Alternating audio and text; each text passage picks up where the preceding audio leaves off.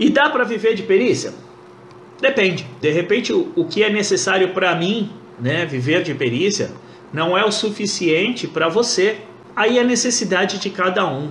O fato é que é recomendável você ficar dependendo apenas de um tipo de prestação de serviço, né, de um tipo de atividade a ser realizada para conseguir ter a sua vida aí normal? Não, eu não considero recomendável isso. Por quê? Vai ter mês que não vai ter perícia. Normal isso. Você não tem clientes novos, é difícil, aliás, não é que não tem. É difícil você ter clientes novos todos os meses te jogando perícia para fazer.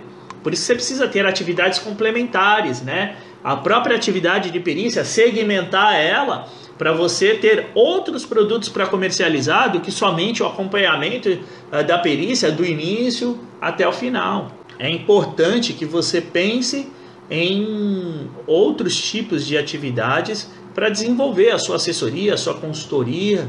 Você não fica na mão, porque você já tem um outro lado ali que, que pode te ajudar. Então, eu não recomendo que a pessoa viva só de perícias, né? que ela viva de uh, prestar bons serviços, de gerar valor para os seus clientes. Né? Então, quem é engenheiro de segurança, atuar como perito, como assistente técnico, como prestador de serviços, quem é técnico, tecnólogo, como prestador de serviços, provendo soluções e assistência pericial também. Não recomendo que viva somente de uma coisa.